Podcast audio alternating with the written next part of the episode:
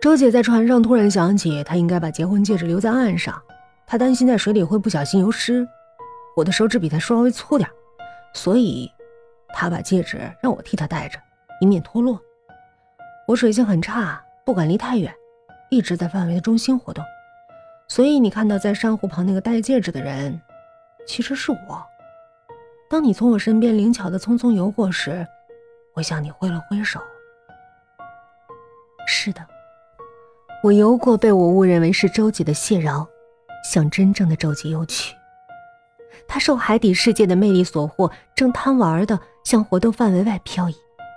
我利用自己水性好，而水下昏暗无光，大家都被各自所见吸引，没有注意到身边的同伴时，把周姐脱离活动区，用力的推进石缝间，任凭怎么挣扎也无济于事。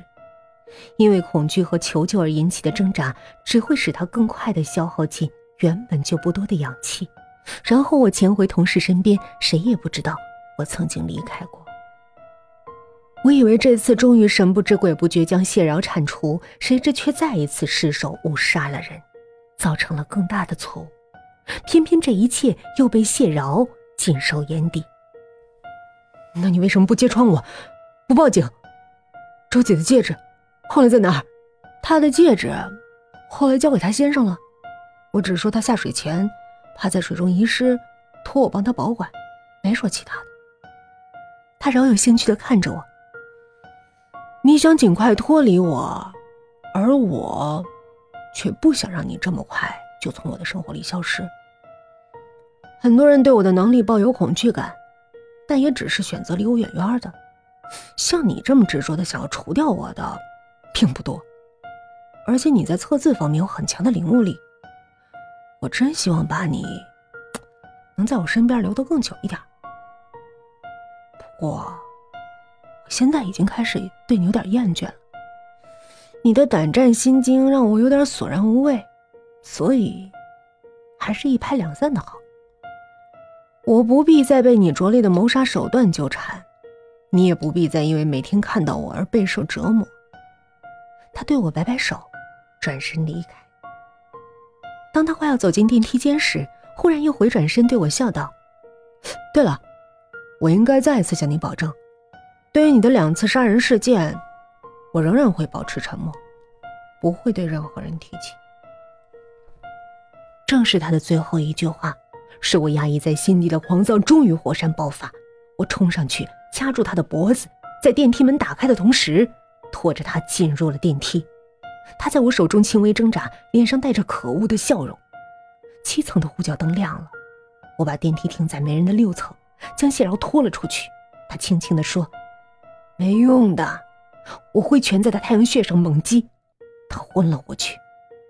我掐住他的脖子，谢饶没有任何反抗的痕迹，他白皙的脖颈上留下两三道紫红色的指痕。正当我想进一步确认他是否已经死了，手机响了。经理助理催我马上回办公室，有一个私人的快递，不知是否需要签收的合同与这有关，让我马上回去确认。我把谢饶的身体藏在一间仓库的角落，匆匆回到单位。快递是谢饶发给我的，虽然快递单上留下的是陌生的人名和地址，可我从字迹上认出了，就是谢饶。送递单位就在大厦对面的街上。这是我怀疑刚才他外出就是委托这件事去了。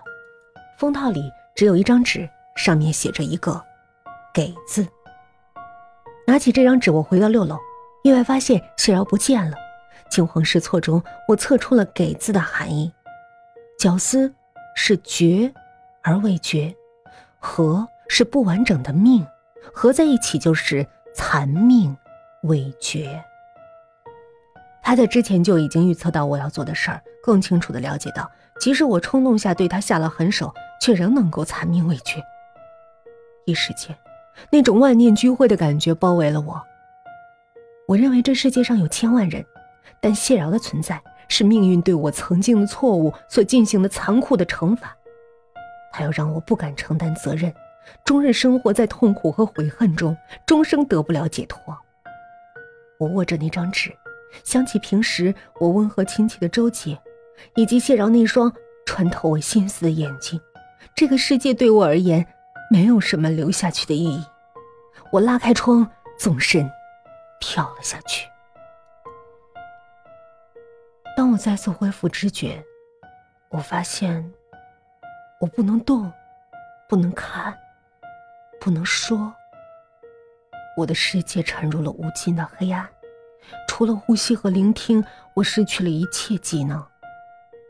我的身体失去了感知，没有痛苦，没有欲望。我可以听到周围的声音，却不能给出任何表示。我只能这样感知周围的一切，不知身在何处。此时，我又想起谢饶最后给我的那个测字“给”。原来，那残命不绝的人。是我。